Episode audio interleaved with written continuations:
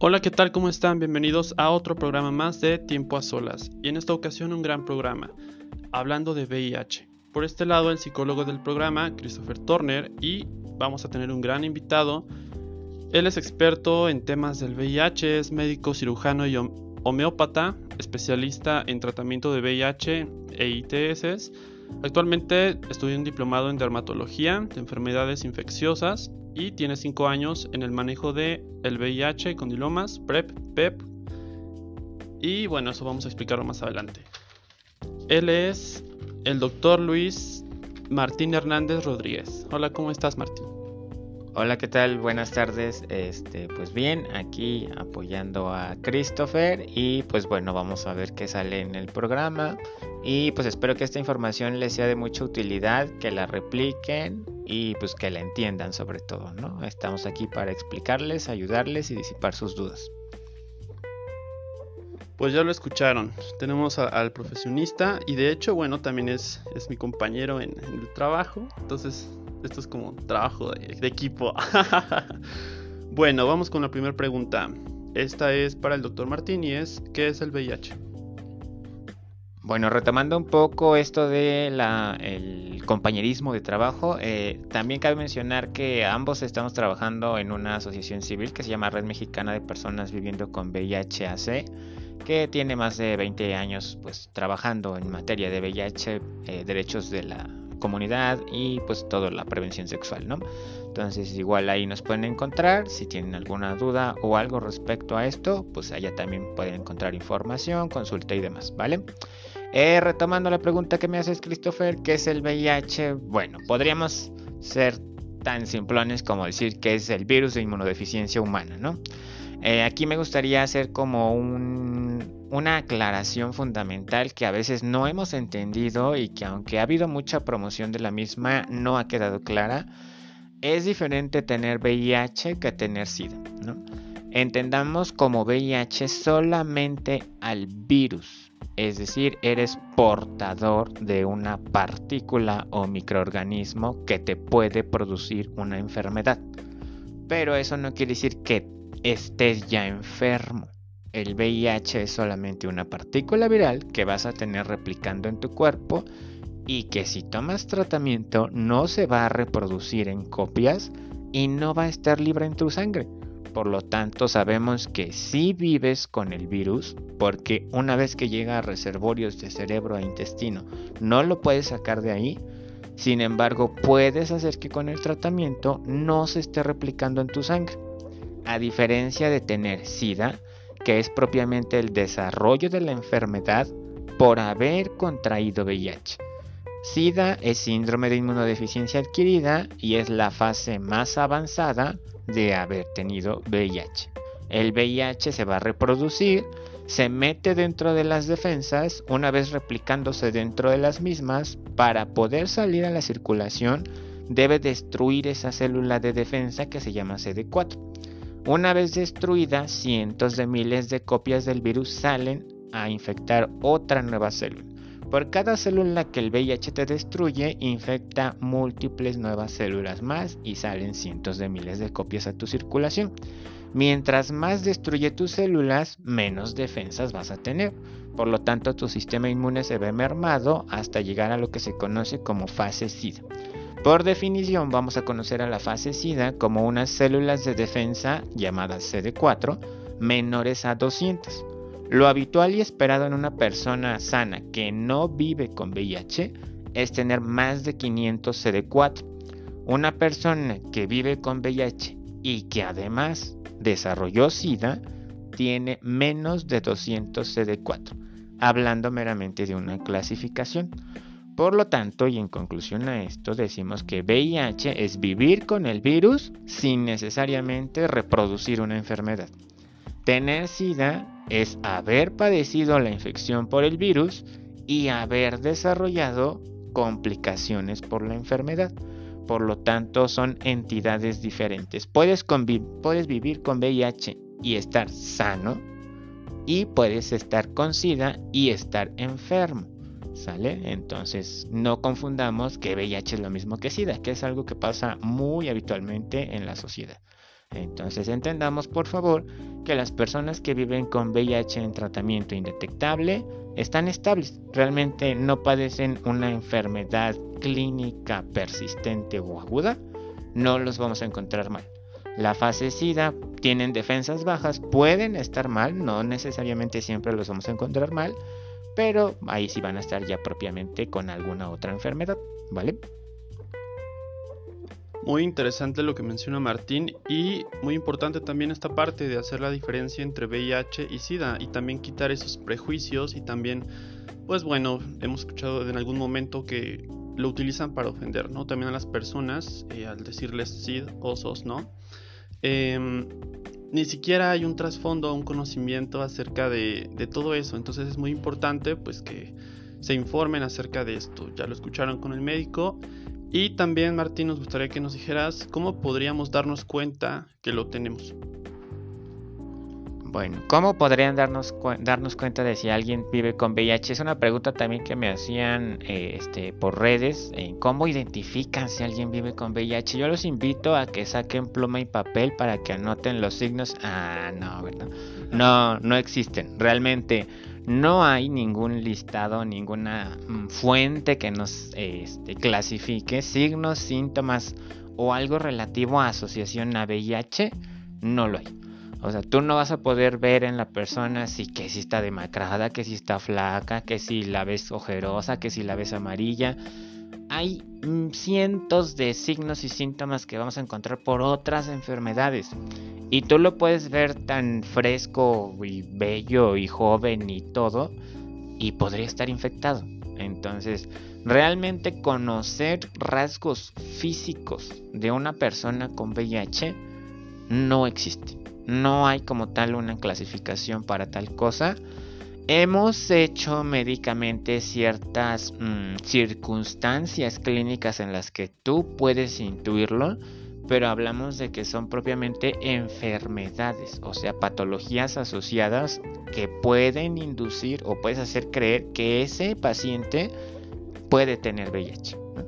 Entonces, lo que sí existe es una clasificación clínica de enfermedades asociadas a VIH y vamos a tener las que son definitorias de SIDA y las que asociaríamos solamente a ser portador de VIH. Entonces hay un mundo de diferencia entre ellas y realmente no es algo que identifiquemos a simple vista. ¿no? Sí existe, por supuesto, una pérdida de peso, por ejemplo, en aquellos pacientes que tienen fase SIDA y que han tenido algo que se llama síndrome de desgaste, en donde pierdes peso al paso del tiempo de forma acelerada sin causa aparente. Pero no es como una ley en la que podemos decir que así sucede.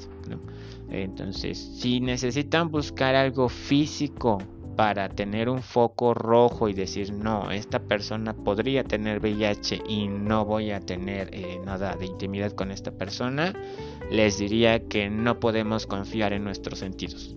Para diagnosticar VIH necesitamos pruebas de laboratorio y enlistados en estas clasificaciones de las enfermedades. No se pueden guiar de lo que ven, de lo que sienten, lo que oyen. Podrías escuchar a una persona que está como muy cansada, podrías verla muy desgastada y quizás es su estilo de vida, ¿no? No sabe si no ha dormido, si no ha comido. Podría ser incluso que use sustancias. Hay muchas características físicas que podrías pensar pero eso sí les pediría que no sean prejuiciosos. O sea, vean el físico que vean, no confíen en que si está bien no tiene VIH y en que si lo ves mal sí tiene VIH. No te puedes fiar por lo que ven tus ojos. Entonces, moraleja, cuidado con tu ligue. No porque lo veas muy bonito, pienses que no hay riesgo. Así es como lo menciona y es eso, es también quitarnos esa parte de la difusión de medios que hemos tenido a lo mejor desde los 90 a la actualidad donde nos marcan que alguien con el diagnóstico pues precisamente luce demacrado, muy delgado, ¿no? Este pues en, un aspecto enfermo, entonces no tiene tanta relación con eso. Hay enfermedades que a lo mejor sí pueden tener esa eh, descripción, pero en este caso no podríamos, ¿no? incluso podríamos ver a alguien pues con una piel excelente, ¿no? Un buen cuerpo, eh, una eh, apariencia pues agradable y de hecho lo tiene, ¿no? Entonces también es hacer esa distinción. Y ahora la próxima pregunta, bueno, es ¿qué implicaciones psicológicas tiene el diagnóstico? Aquí tendríamos de nuevo que hablar de una parte social donde la sociedad nos marca pues eh, cómo deberíamos de vivir si es que lo tenemos y cómo deberíamos de aceptar o no aceptar al otro si lo tiene, ¿no? Entonces, entre las implicaciones psicológicas para la persona que lo tiene, pues es de, alguna forma eh, baja autoestima, inseguridad y también la parte de una ansiedad constante, ya que recordemos que la ansiedad es como ese peligro, como que estar eh, atentos a lo que pueda estar pasando en el exterior, ¿no? Y esta ansiedad pues puede volverse generalizada, por lo que tendríamos entonces también pues síntomas como mareos, no dormir bien, no comer bien, eh, por ahí también algunas situaciones en la piel. Precisamente, ¿por qué? Porque una sociedad nos hace pensar que el tenerlo nos hace menos, ¿no? O nos hace de alguna forma pues malos por haberlo hecho. Porque más que nada pues existe ese prejuicio de que al ser eh, sexual, pues tiene que ver con una perversión, tiene que ver con una promiscuidad, ¿no? Y también entre las implicaciones psicológicas, pues puede darse que, por el contrario, ¿no? Ya hablamos de lo que sería como algo que afecta a la persona, pero por otro lado sería también querer afectar o querer eh, transmitir ese diagnóstico. Ha habido casos donde no se da este proceso de duelo, no se da una aceptación, entonces se genera una negación, ¿no? Y en esa negación encontramos entonces que hay personas que saben que lo tienen, no toman el medicamento y lo que hacen pues es precisamente tratar de transmitirlo a manera de eh, una venganza, ¿no? Pero es precisamente por un duelo no bien llevado o realizado. Entonces, pues sería importante trabajarlo precisamente si ya lo, tienen con pruebas de laboratorio, como decía Martín.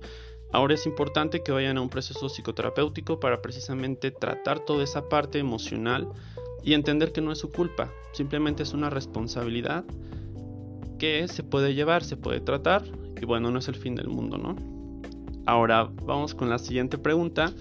Es para Martín, ¿cómo se trata el VIH? Pues con un tratamiento, ¿verdad? Ah, no, pues miren, el VIH eh, tiene múltiples tratamientos, han evolucionado como no tienen una idea. Si ustedes nacieron después de los 92, pues pocos sabrán de la historia del VIH. Pero ha sido un cambio radical, ¿eh? O sea, de tomar 20, 30 pastillas en un día, actualmente ya tenemos tratamientos que en una sola tabletita te tomas todo y desafortunadamente aún tenemos mucha gente que no se la toma. ¿Cuánto te puede llevar tomar una tableta? Te preguntaría yo. ¿Cuánto? ¿10 segundos? ¿15? ¿Un minuto tal vez? Pero esa simplona acción hay mucha población que no la puede llevar a cabo. Y justamente esto de las implicaciones psicológicas es que vas a vivir con un diagnóstico toda tu vida. Entonces vas a depender de tomar tratamiento toda una vida. El tratamiento para el VIH no se puede suspender nunca. Yo les digo a mis pacientes, es una enfermedad crónico-degenerativa en la cual tu estado de salud dependerá de que seas persistente con tu tratamiento. Sabemos que actualmente la diabetes, la hipertensión dependen de tomar medicinas a diario, pero hay factores muchísimo más cambiantes en estas enfermedades y son muchos más fármacos los que se toman.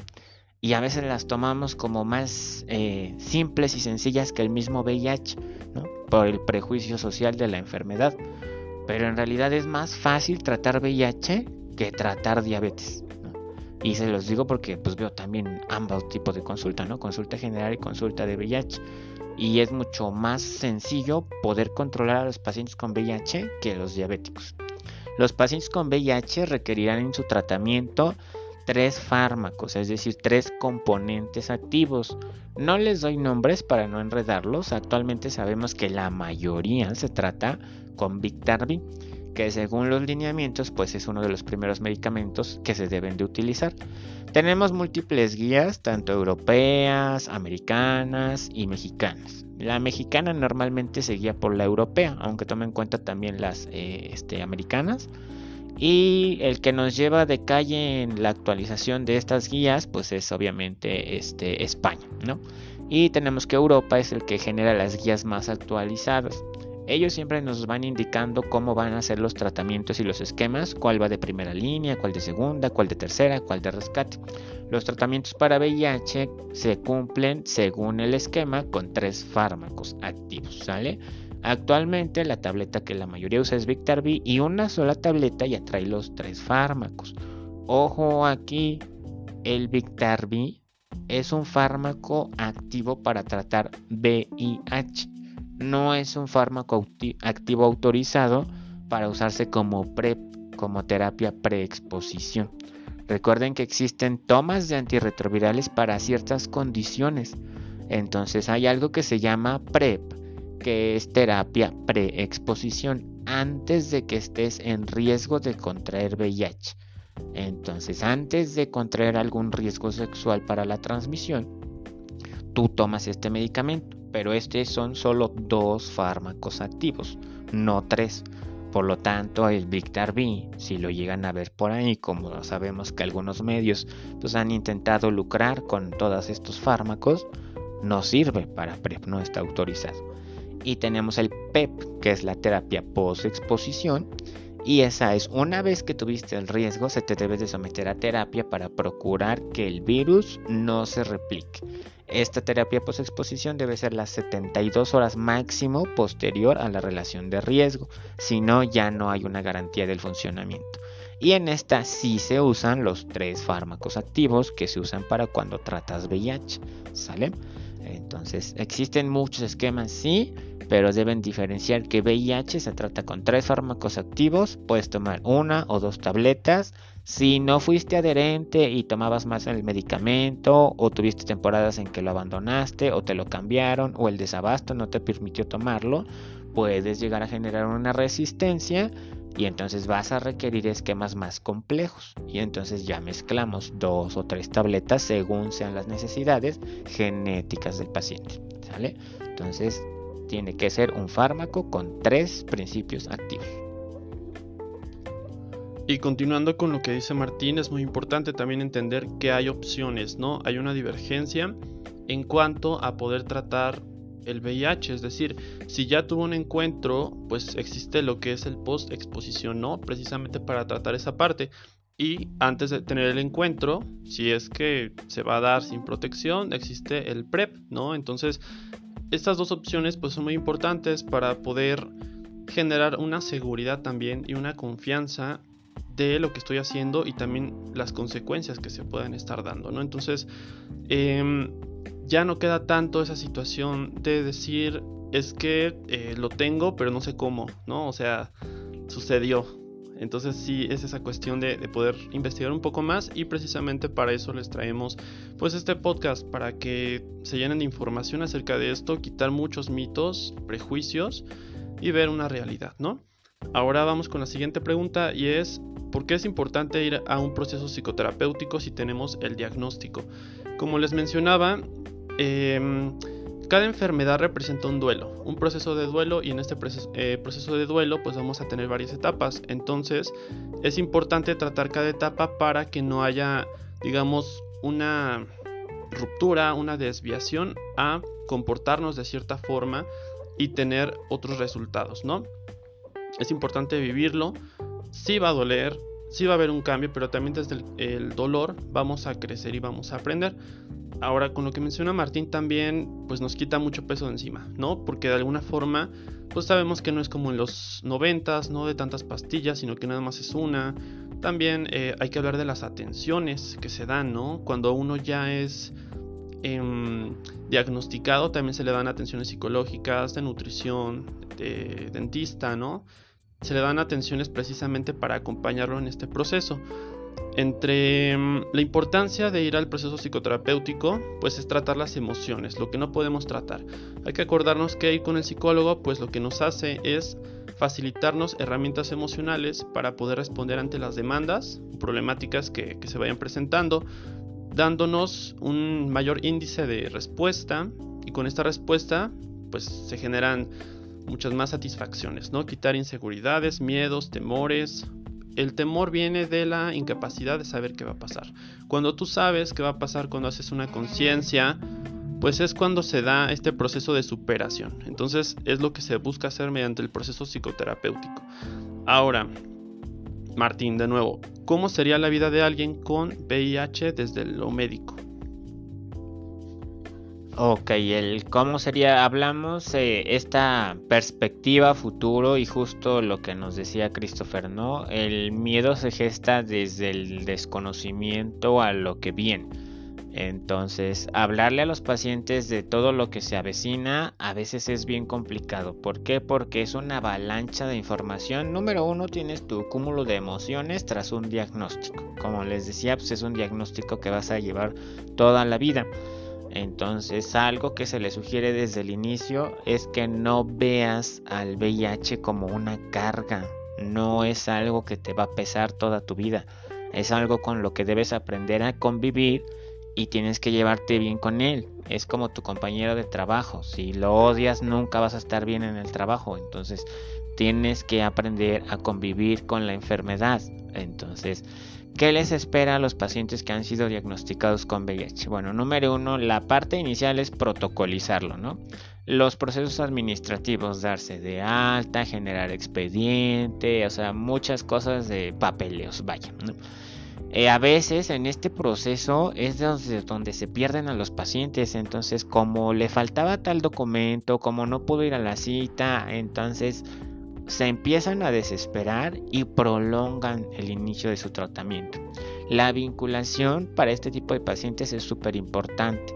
Entonces, si conocemos a alguien que es recién diagnosticado, no sabe qué hacer, bueno, puede acercarse con nosotros o puede acercarse a la institución donde laboramos y los consejeros también pueden orientarlos, acompañarlos en el proceso y no se pierdan.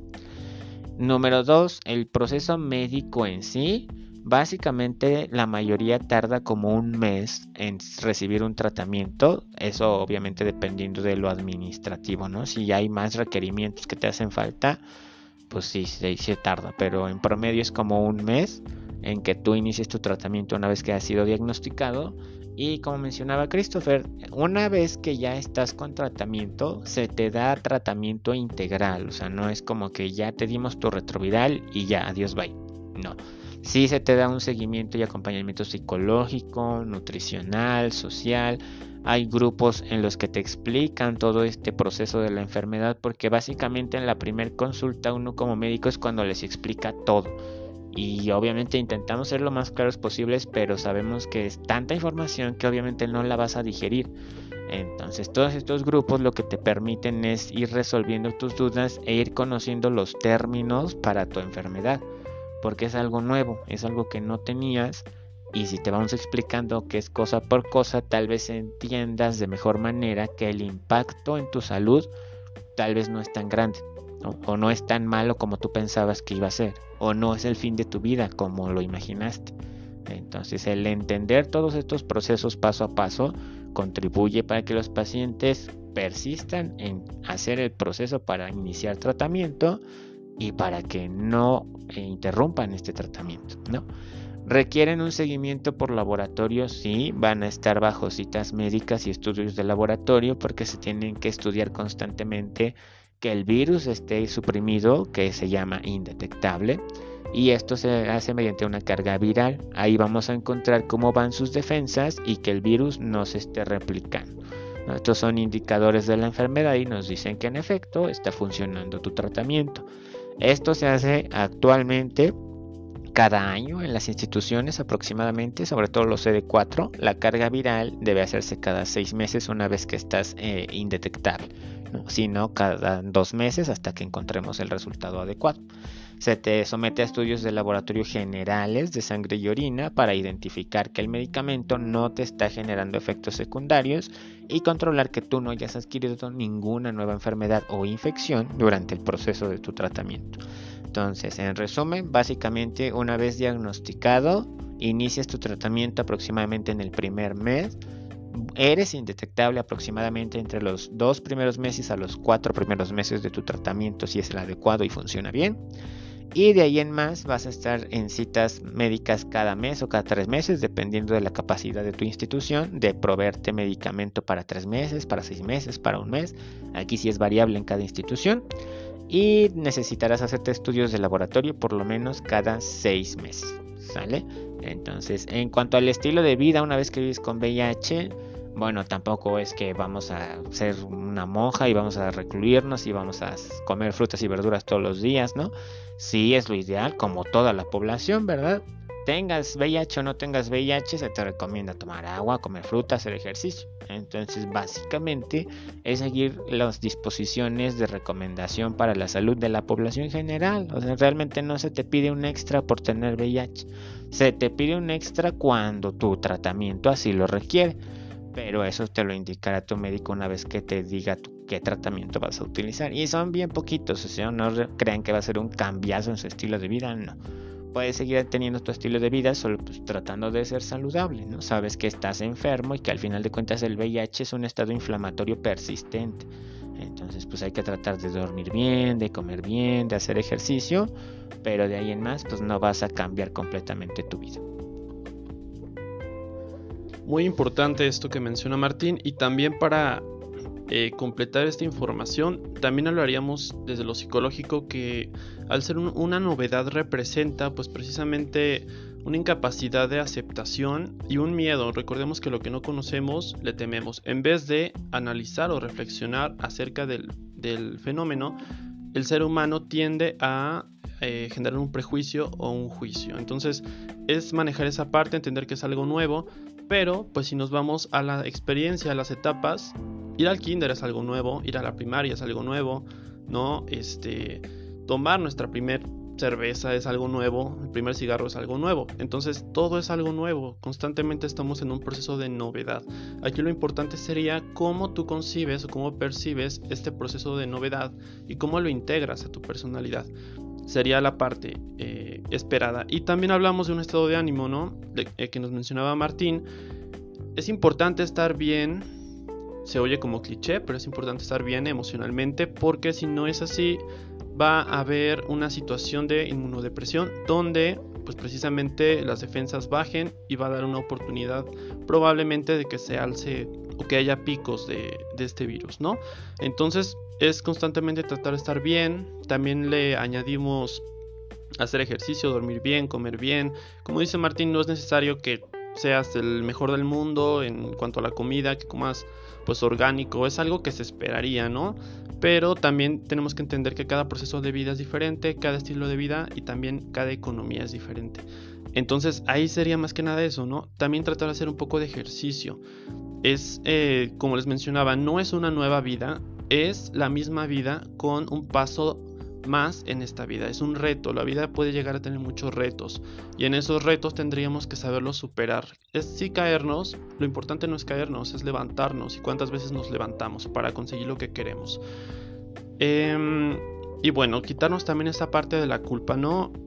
Más bien es una responsabilidad. Responsabilidad por lo que tenemos, pero hay que hacernos responsables por todo, no nada más por una cuestión sexual, donde hay un entorno de una percepción de promiscuidad, de que es algo malo, simplemente es integrarlo, adaptarnos a lo que tenemos, trabajar con lo que tenemos, que sería la entropía, ¿no?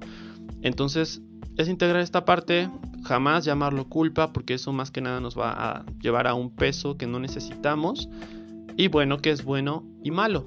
Hay que quitar eso de nuestro vocabulario porque realmente es algo subjetivo, ¿no? Y lo vivimos como lo tenemos. Eh, vamos a la siguiente pregunta, que es, ¿cómo protegernos o prevenirlo? Bueno, ¿cómo vamos a protegernos del VIH y cómo prevenirlo? Bueno, medida 100% segura, abstinencia total, ¿verdad? Ya todos lo sabemos. Entonces, no tengan sexo, jóvenes. No, no es cierto. No, pues esa es la medida, ¿eh? Realmente no, pues aparece chiste, pero es la medida real. Pero obviamente sabemos que eso no va a suceder. Entonces, ¿cómo van a vivir libremente su sexualidad sin tener el riesgo de infectarse? Pues usando preservativo, ¿verdad? La primera línea protectora pues es una barrera y recuerden que el condón pues es un método de barrera. Entonces pues lo ideal es eso, usar eh, preservativo, ¿no? Eh, como les comentaba, existe también ahora el PrEP, pero aquí sí les hago una gran diferencia o explicación de que entendamos que no se diseñó para ser un sustituto del condón. O sea, se diseñó para ser una medida auxiliar para asegurar el 100% de protección y aún así es 99.9%, ¿no? Entonces ese 0.01% te puede tocar a ti que estás escuchando y te puede dar VIH. Es casi como ganarte la lotería, pero es un riesgo mínimo y existe. No lo menosprecien. Entonces, la idea es que tú uses condón más PrEP. Y entonces, el PrEP te previene de que no contraigas VIH. Y el condón de que no contraigas otras infecciones de transmisión sexual. Recuerden que las otras infecciones de transmisión sexual la mayoría se transmite por contacto de mucosas y a veces son simpleces de la vida que decimos cómo puede suceder por eso y sucede, ¿no? Entonces, eh, hablando meramente de esto de la actividad sexual, el frotamiento pene-vagina, pene-boca, pene-ano, pene-pene, ¿no? Todas estas mucosas que tengan carga viral activa si la persona vive con VIH y tiene contacto con tu mucosa que no vives con VIH, es un riesgo mínimo, pero riesgo al final de cuentas. Entonces, lo ideal es que se use preservativo más PrEP, ¿no? Actualmente el PrEP es una, este, pues todavía no es como una política pública generalizada, se está intentando implementar, pero ha sido difícil, ¿no? Sobre todo por esta forma en la que lo hemos adaptado hay un mundo de diferencia porque a veces como que nos queremos mm, agarrar de lo que vemos internacionalmente, ¿no? Y pues vemos, por ejemplo, que en América la mayoría tiene acceso a PrEP y lo compra por sí mismo porque tiene eh, la forma de costearlo. Y aquí en México ya también existe. O sea, realmente sí hay forma de obtener PrEP en medio privado. Requieres tu seguimiento médico y tu receta para poder comprarlo. Pero sí existe una forma. Pero la pregunta es quién tiene cuando menos 1.300 pesos mensuales para gastar en tomar tu frasco todos los días. Y eso porque es la versión genérica. Recordemos que la versión patente costaba más de 10 mil pesos hace tan solo como 5 años. Y ahorita se ha habido más apertura, sí, pero sigue siendo difícil el acceso. Entonces no podemos fiarnos del PrEP pues porque no todos van a tener acceso. ¿No? hay como seguir usando el preservativo porque si no, pues te puedes infectar de los demás, ¿no? Sífilis, gonorrea, clamidia, tricomona, papiloma, todo lo que puedas tener por contacto. Entonces, debemos ser conscientes de que las medidas preventivas que actualmente se usan, como lo es el PrEP, pues debe ser junto con el condón. No podemos olvidarnos del siempre confiable condón, ¿no? Y pues digo, existen otros grupos que se dedican a prácticas sexuales de riesgo, ¿no? La, sexualidad se vive cada quien como quiera vivirla, pero tienen que ser responsables de cómo la están viviendo. Entonces, en estos grupos de que mantienen sexo desprotegido, pues obviamente también se les pide pues que sean como más mm, puntuales en sus seguimientos, ¿no? O sea, si una población general con VIH se debe checar cada seis meses, estas personas que se ponen en riesgo de forma frecuente, pues se les pide que se chequen pues cada tres meses a lo mucho, porque si no, no te das cuenta en qué momento llegó a suceder algo y tampoco desafortunadamente existen como medicinas preventivas para el resto de infecciones, ¿no? Porque sé que tal vez alguno de ustedes puede pensar, bueno, me tomo el PrEP, pero si no uso condón, ¿qué puedo hacer para no contagiarme de lo demás, ¿no? ¿Cómo prevengo sífilis? ¿Cómo prevengo chancro? ¿Cómo prevengo papiloma? Pues sigue siendo la misma respuesta. abstinencia, ¿no? O sea, no puedes prevenirlo y ponerte en riesgo a la vez. O sea, no existe eso. Vas a tener sexo desprotegido, eres consciente de que y eso implica un riesgo. Si quieres tener sexo desprotegido y no estar en riesgo, bueno, no lo tengas, porque no existe esa conjunción. Entonces, no hay una medicina que yo te pueda decir, si te tomas esto, no te vas a infectar. No, los estudios arrojan que no sirven como preventivos. Se hicieron estudios para la sífilis con doxiciclina, pero no es eficiente al final de cuentas. Entonces, pues no, no hay una receta mágica, un truco para que nos prevengamos de esto si se ponen en riesgo. No, solamente uso de condón. Y entonces entra ahí la parte de la responsabilidad, ¿no? Es saber si quieres hacerlo, entonces sé consciente de lo que eso tendría una consecuencia, quitarnos la culpa, eso no existe, es una consecuencia. Y si tú estás bien con esa consecuencia, entonces vive el proceso de esa consecuencia, ¿no? Entre em, la posición que podrías tomar si tienes el diagnóstico, pues sería lo siguiente. Muchas veces pasa que quienes lo tienen recientemente se cierran en, una cuestión sexual, ¿no? Y entonces eh, deciden no tener relaciones con nadie, se cierran totalmente, desde emocionalmente, también en sus relaciones con amigos, dejan de salir, dejan de ser ellos mismos, precisamente porque tienen el peso de un diagnóstico que una sociedad les ha dicho que deben de sentirse mal. Entonces es quitar esa parte, es entender que finalmente es algo que nos puede pasar a todos. ¿Por qué? Porque todos somos sexualmente activos. Evidentemente según la, etapa, ¿no? Y según la edad. Pero bueno, es algo que puede pasar, a menos que seas asexual, ¿no? Pero bueno, hablamos de una población sexualmente activa. Entonces, es algo que puede pasar, seas hombre, seas mujer, seas bisexual, eh, transexual, queer, género fluido, lo que sea que se te ocurra, estás en riesgo de ello, ¿no? Y eh, bueno, es no cerrarnos, es entender también que es un paso más en esta vida. No te cierres porque te cierras a experiencias. Entre esas experiencias puedes resultar algo muy satisfactorio, ¿no? Que un diagnóstico no defina quién eres o qué es lo que tienes, porque precisamente le estás dando un peso o estás dejando ganar a ese idealismo social, ¿no? Donde te dicen que si tienes VIH no, no tienes derecho a disfrutar, no tienes derecho a tener nada, no mereces nada, porque ya hiciste algo malo, entonces el que hace algo malo resulta castigado, ¿no? Y de hecho también lo tenemos en muchos contextos, no quisiera mencionar, religiosos, pero, este, pues bueno, es quitar esta culpa, eh, hacernos responsables. Ya les mencioné, es ser conscientes de lo que tenemos. Cuando somos conscientes, se quita mucho peso de encima. Entonces busquemos a través de procesos psicoterapéuticos eh, lograr eso. No libros de autoayuda, porque, o sea, no van a terminar eh, siendo psicólogos. Vayan con un profesional.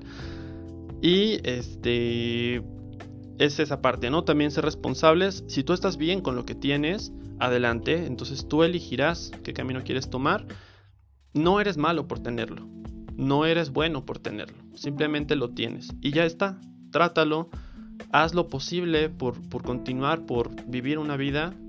Y bueno, ya hay más cosas, ¿no? Como decía Martín, no, no nos reducimos nada más como a lo tenemos ya, o sea, no, tenemos también una vida, tenemos amigos, pareja, trabajo, tenemos ambiciones en cuanto a lo laboral, ¿no? pues es lograrlo. Finalmente, bueno, es una cuestión que igual podríamos tener o diabetes, ¿no? O hipertensión o alguna otra enfermedad que también nos va a conllevar un espacio de tiempo cada cierto eh, tiempo, cada meses, ¿no? Cada año, exámenes. Entonces, si lo vemos bien, también estamos constantemente checados, ¿no? Sería esta parte. Y bueno, esta pregunta es para ambos, pero me gustaría primero escuchar a Martín. ¿Cuáles son las ventajas del VIH desde lo médico? Está difícil la pregunta, está difícil la audiencia. No, pues miren, porque pues si no, si te preguntan y ¿y qué ventaja tengo de esto? Pues si ya me amole. Pero no, en realidad no, yo creo que tenemos que quitar esta visión de que ya, estamos jodidos porque nos dio VIH, ¿no? Sí, digo, es triste todo el histórico que ha tenido esta enfermedad a través del tiempo. Y sí, en el pasado, ¿no? Sabíamos que si te daba entre los 80s y 90s, una prueba positiva para VIH en esa época era tu sentencia de muerte. Y sabías que te ibas a morir, ¿no? Y tarde que temprano ibas a sufrir el proceso de la enfermedad hasta desarrollar SIDA y morir por complicaciones por SIDA. Actualmente tenemos la bondad que la ciencia ha avanzado y pues ya no nos morimos, ¿no? Se muere quien tiene temor, se muere quien no pide ayuda, se muere quien no tiene una red de apoyo, se muere quien no acude a las instancias adecuadas, ¿no?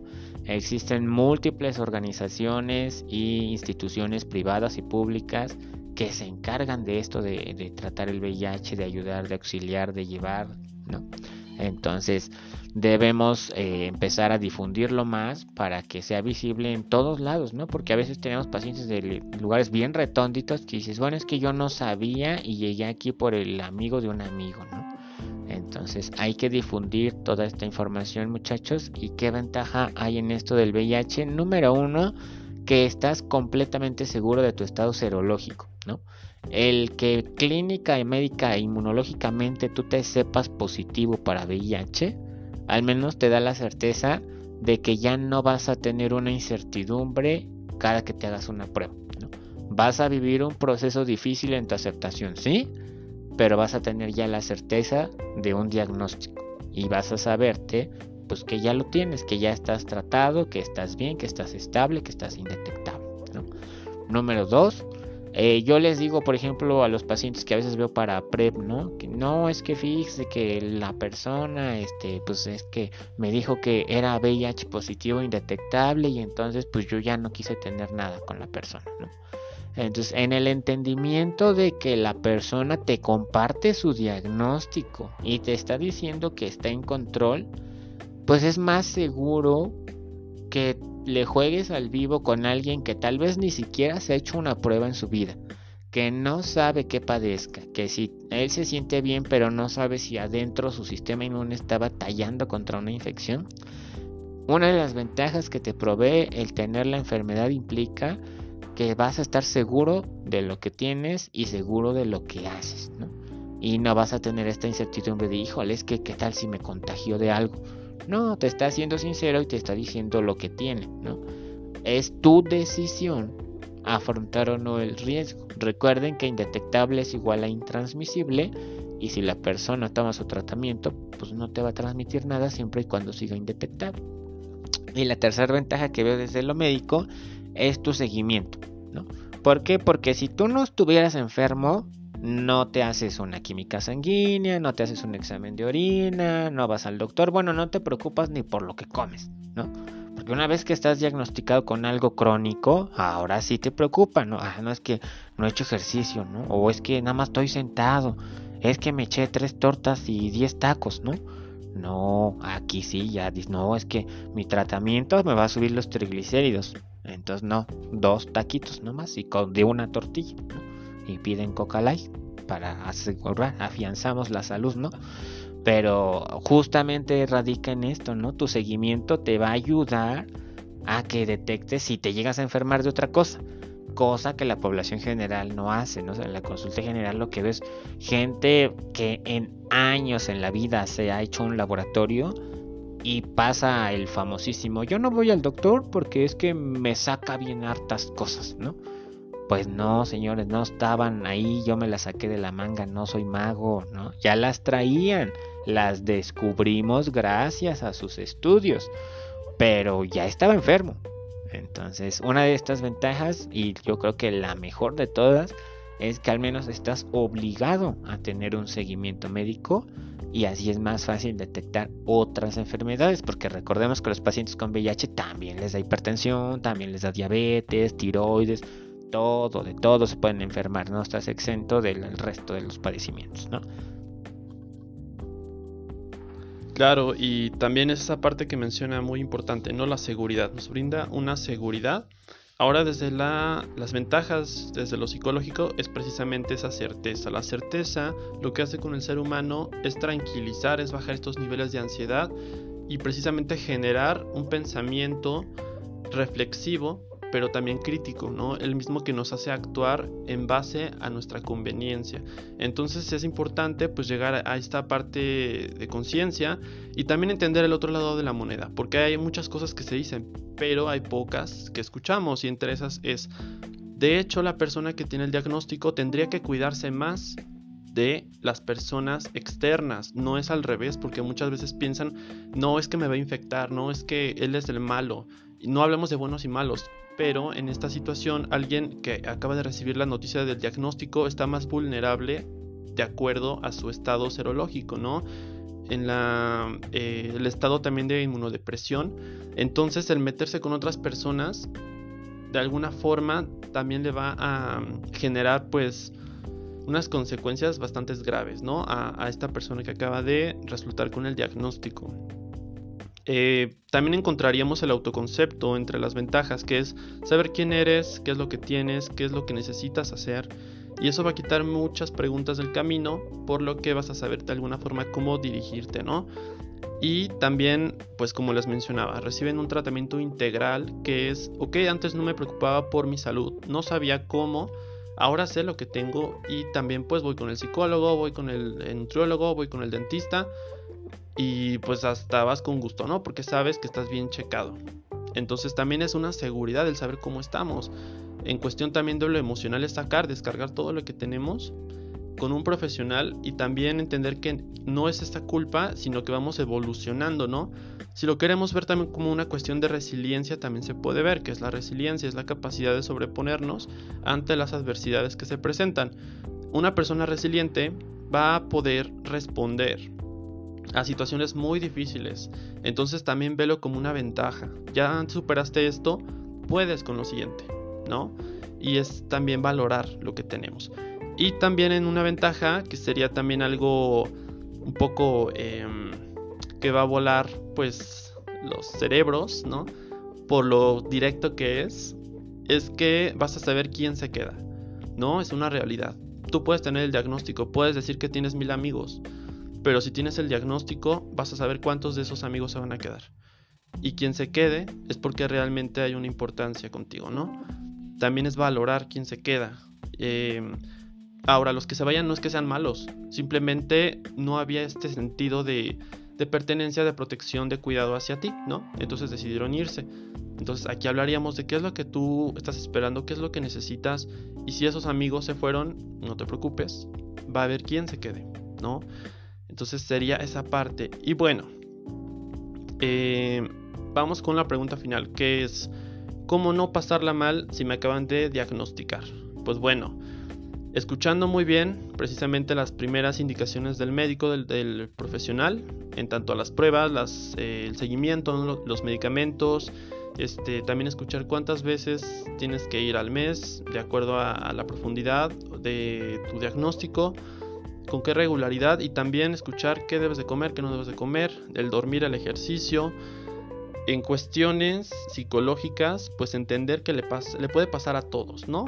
no eres malo, simplemente, bueno, sucedió, hay una responsabilidad también que hay que aceptar para poder progresar y poder continuar y pues eh, seguir tu vida, ¿no? Seguir haciendo lo que haces, trabajar para conseguir ese puesto, eh, continuar en tu relación también, porque no tiene por qué ser una causa de una ruptura de una relación, eh, pues es vivir la vida que tienes y agradecer también por eh, tener ese diagnóstico de alguna forma y saberlo, ¿no? Que es lo que decía Martín. Muchas veces no lo saben, lo tienen y practican sexo con riesgo y pues nada más infectan a otras personas, ¿no? Entonces es muy importante valorar lo que tenemos también. Finalmente el medicamento lo que hace pues es llegar a niveles indetectables. Tampoco es la muerte, pero es importante que puedas llegar a ese proceso mediante checarte, ¿no? Y pues eh, eso sería todo por el programa. No sé si tengas algo más que decir, Martín. Bueno, pues eh, que les sea de utilidad esta información. Eh, sé que tal vez sea mucha información que digerir, ¿no? O tal vez muchos ya estaban más empapados del tema y esto ya lo sabían. Eh, el punto está en que tratemos de llegar a más y más personas para que se empapen de información y pues sepamos que existe todo esto, ¿no? Eh, y pues le agradezco a Christopher esta eh, oportunidad de estar aquí en su podcast. Eh, realmente pues ya nos conocíamos de tiempo atrás, tiene poco que empezamos a trabajar. Y bueno, anunciar también dónde nos pueden encontrar, ¿no? Realmente yo, por ejemplo, trabajo, doy consulta general aquí en Ecatepec, casi llegando a Ojos de Agua. Estoy de lunes a viernes de 3 a 9 de la tarde. Los sábados acudo a esta asociación donde veo más habitualmente a los pacientes de VIH. Estoy los sábados de 9 de la mañana a 6 de la tarde. Eh, está en Ciudad de México por Metro Portales y se llama Red Mexicana de Personas Viviendo con VIH-AC. Allá pueden encontrarme si tienen alguna duda o si quieren alguna cita. Recuerden que trato condilomas, infecciones de transmisión sexual, lesiones de piel. Habitualmente me dedico más a lesiones eh, en periné en ano y en genitales. Pero obviamente no quise que no vea lo demás. También podemos ver lo demás. Entonces, eh, lo que necesiten, pues ahí estamos, ¿sale? Eh, soy su servidor, doctor Martín Hernández. Y pues bueno, eh, si en algún punto desean sacar una cita, pueden marcar al 52737308, que es el teléfono de la red mexicana, y ya piden cita con su servidor, Martín Hernández, en sábado de 9 de la mañana a 6 de la tarde, ¿sale? Y pues no sé, Christopher, si nos quieres dejar cómo contactarte. Bueno, por mi parte, me pueden encontrar en la red mexicana de personas que viven con VIH, igual que Martín. Nada más que yo estoy los días miércoles y jueves de 10 de la mañana a 6 de la tarde. Pueden agendar su cita psicológica al número que él dijo.